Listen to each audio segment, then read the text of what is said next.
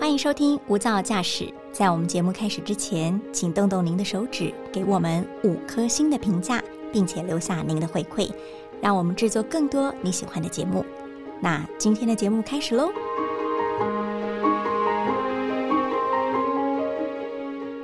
您好，欢迎收听大爱电视、大爱新闻所直播的 Podcast《无噪驾驶一百种看世界的眼光》单元，我是刘芳瑜。今天呢，为大家邀请到的是外电编译黄静婷，静婷好。 Hello，大家好。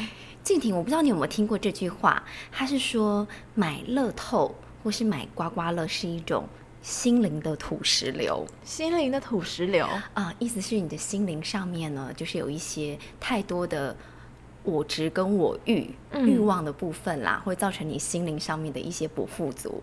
那我就会想到，我其实真的有身边的朋友，可以嗯说是心灵土石流的重灾 户， 为什么这样说？因为他真的每期必买， 嗯因，为他有一个人生大梦，就是他很想当包租婆。哦，对，然后他就想说，我一中到某个金额的话，我就要立刻跟我的工作 say goodbye。哦，对，然后他想要去。完成他人生当中的一些梦想。你有曾经这样子梦想过吗？ 说实话，真的有。那有想过要有要做什么吗？假如真的中了一大笔这种天外飞来之财， 对，如果说是中有到亿的话，不是千万好像也可以买房吧。然后我觉得很重要的是很想，就是到世界各各地去玩。嗯我得觉得旅游对我来说很重要。你有没有一个就是，如果以现在自己的荷包垫一垫，可能很想去，但是始终无法成行的地方？荷包垫一垫，我觉得其实欧洲很多国家我都去不了，但是有一个地方，我觉得我大概一辈子都去不了，除非真的中了头 奖。头奖到底是什么？这个地方我蛮好奇的，到底是什么这么贵？ 就是最近很夯的太空旅游啊，哦，就是那个梦想是在外太空，已经是在地对球之外的星球宇宙了。对， OK，这的确是需要一笔超乎你我想象的花费，真的也是我们今天想要跟听众朋友来聊的。就先做一下简短的国际新闻梳理，这是美国的太空建设公司，它叫 OAC，宣布要推出全世界的第一间太空旅馆，它命名为 Voyager Station。其实如果直译中文的话，应该就是这种星海航空站的意思哦。它一趟旅程，它现在是标榜说四天三夜啊。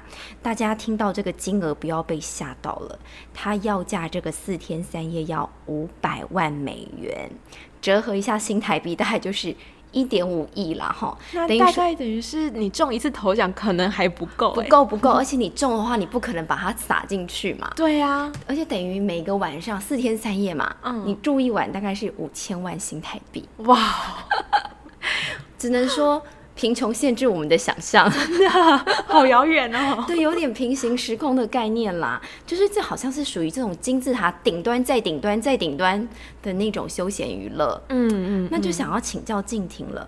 其实太空旅馆我们比较少听到，像刚刚有讲到这个太空旅行，最近蛮夯的，尤其这一两年，像是之前这个维珍银河的创办人布兰森嘛，他是自己上了外太空。对，还有现在啊，炙手可热的全世界的首富，对不对？马斯克他才刚东京当了这个 Twitter 的主人，对，他其实之前的 SpaceX 虽然说现在股价有点直落啦，但是他当初其实是成功的把四位平民老百姓送上。外太空旅行，但说是这个平民老百姓也是也不算是，是他万中选一的对人选，也是有一些代表性啦，也口不是袋也说我要们够普通深都可以。对对对对。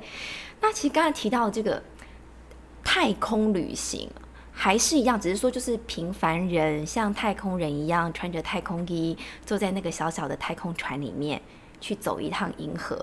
但是我们今天要探讨有点不太一样，对不对？对是不是旅馆这个嗯概念是怎么成型的，或是它的构造跟一般的太空船真的很不一样吗？对，因为它其实号称就是太空旅馆嘛，所以舒适度当然就是比一般太空舱好上非常多。嗯我们先从外形来讲好了，就根据他们的设计的蓝图看起来，听众可以发挥一下想象力，它的外形看起来就像一个脚踏车的轮圈。或是摩天轮的形状。但是就是放大非常多倍。对对对，嗯然后中间是一个十字，那外围大圈的部分就是脚踏车轮胎那个地方的部分呢，他们是设计了二十四个仓，那每一个仓有两到三层楼，哦，那这么大，嗯。嗯，那每一个仓的大小呢，直径大概是十二公尺，那长度是二十公尺这样子，所以看起来有点像是圆柱状的样子。嗯哼当然啦，每一个仓之间也都会有连接的通道。那这些仓除了有套房之外，套房里面也有卫浴设备，然后也有很舒适的床垫，那这些都是旅馆的标配嘛。就是很像是如果我们坐渡轮去旅游，虽然说外形不太一样，可是你只要一进去你的房间的空间，其实基本上的那个摆设是跟你嗯一般去住饭店差不多的。对对对对对。嗯那而且不仅只有住的地方，它有很多娱乐设施，包括有电影院啊、健身房、餐厅，还有篮球场。篮球场，对，你能想象在太空中打篮球吗？更豪嗯华的是，不少高级酒店都主导高空酒吧，对吧？嗯这里也有高空酒吧，你不用跟别人比高，因为这里直接是太空酒吧。 对，人家已经赏没有人可以比你高了。真的，人家是赏一个城市的夜景，你是赏整个很大洲的欧洲啊、亚洲的夜景这样子。嗯，那我就很好奇，因为还讲要打篮球，对不对？其实我小时候有印象，就是以前有看过，因为台湾其实在早期的时候有一些比较知名的太空人嘛，那时候我就会有印象说，他们那时候在宣传的时候。其实太空人是无重力状态嘛，他们是会有点飘在太空舱里面，嗯对所以不管他们吃东西、喝东西、洗澡那一些，其实都有特殊的装备。嗯，那平凡老百姓去住到太空旅馆，刚有说有酒吧，哎，他怎么喝那些饮品，或是打篮球？他在失重的状态下，他怎么打篮球呢？人不是会飘起来吗？嗯嗯嗯，其实，在它的官网上面就有说，它其实因为这个外形很像摩天轮嘛，所以它是会透过那个旋转产生了重力。哦，模拟在地球上吗？对，那个重力产生的重力大概是地球的六分之一的重量。嗯也就是说，你在地球量体重是六十公斤好了，那上面你在那边量，你可能只剩下十公斤。啊那就很必备，你知道，要留个记 录。那这还代表什么意思呢？就是如果你在地球上健身，你哑铃可能最多只能举二十五公斤。那在这个太空旅馆，哇，不得了，你可以举一百五十公斤呢，每个人都是健美先生、对健美小 姐。对，所以是蛮特别的地方。而且最酷的地方是，这个旅馆除了让你可以从高空俯瞰地球之外，它每一天会绕行地球十六圈，也就是说每九十分钟就可以看到日出和日落，根本不用担心说你今天错过了日出，因为你一天里面有十六次的机会可以看得到，错过一次还有十五次。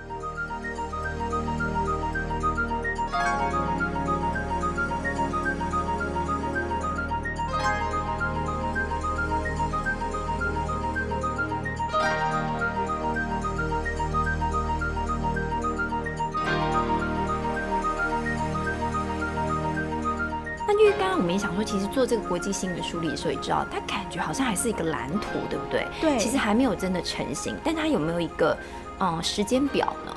嗯，官网上面是说预计大概二零二五年到二零二六年会开始动工。那其实静婷刚刚有聊到嘛，它感觉是很大型的一个大轮胎或是一个大摩天轮，然后里面是好几层楼高，然后可以住非常多的人。它到底可以容纳多少人？还有它的这个整个整个可以说它是建筑物嘛，一个太空旅馆。对然后这个太空旅馆摩天轮它到底有多大呢？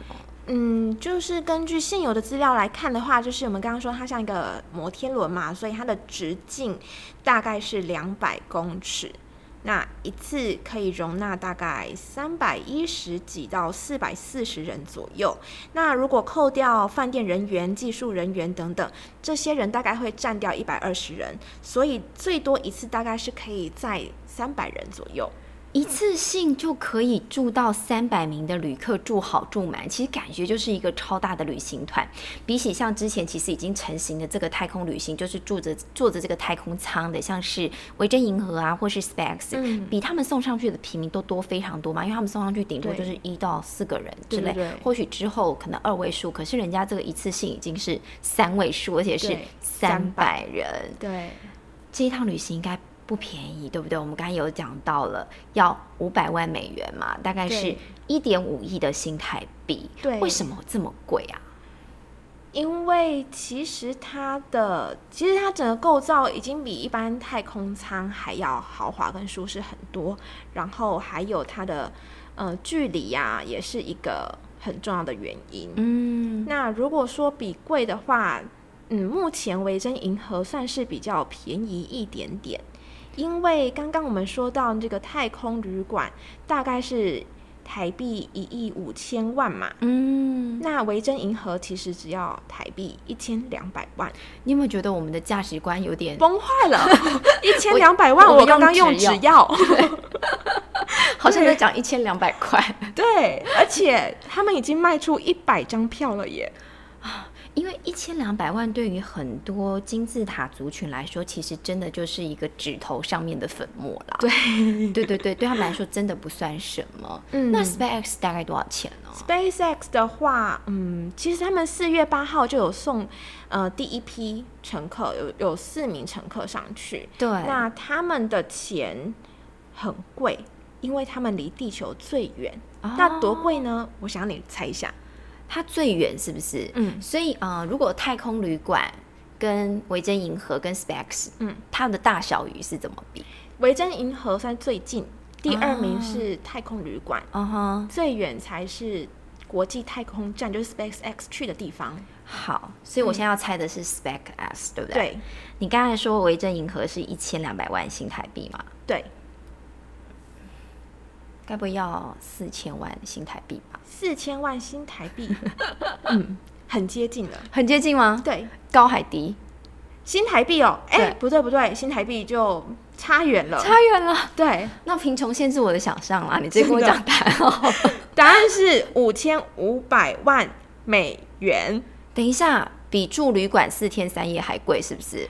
对，因为其实他们去太空站来回这样子十天比较久一点点。哦，嗯虽然说他都住在那个小小的太空船里面，对，但是其实距离是一个问题啦，对还有时间啦、航程、可能油料啊等等，还有太空人所付出的一些成本等等的。，对，这五千五百万大约等于十六亿台币呀、其实我也会蛮好奇的，因为我们现在能找到的都还是一些它一些模拟的太空旅馆的样子嘛，还没有对办法实际看到它的真实的面貌。可能要或等许到它对它建好，在二零二七年的时候会比二较零二明七确五。年之后，对对对，其实也很快哎，对不对对，这会让我想到，你不觉得有一些那种科幻电影的编剧、嗯作家、小说的作家都很厉害？嗯，倪匡也是嘛，对不 对？早期的倪匡，后来的比如说呃史蒂芬斯皮伯之类的，他们都很厉害，他们都可以在呃现在或是过去就可以去模拟到我们好像未来会发生的事情，对他们想象力真的很丰富。对对，只是没有想到这么多钱了哈。对， 对，然后当然太空竞赛也不再局限于我们以前觉得说好像是国与国之间，然后或是软硬体之间的一个较劲而已。嗯它现在似乎变成了一种娱乐。对，高级娱乐，对，或许它的终极目标是未来我们可以寻找到另外一个星球，也说不定啦。有可能，或有是像是一个外太空的诺亚方舟避难式的，对不对？对因为毕竟对现在天灾人祸蛮多的可。能嗯，这些可能也是哎、我们也是梦想家啦。 那也很谢谢，就是听众朋友今天加入我们的大梦想世界， 希望之后静婷还可以跟我们分享更多这种好像未来有可能会付诸实行在我们的生活上面的事情。嗯嗯，好啊好啊，嗯谢谢静婷哦，谢谢大家，嗯，也谢谢听众朋友，拜拜，拜拜。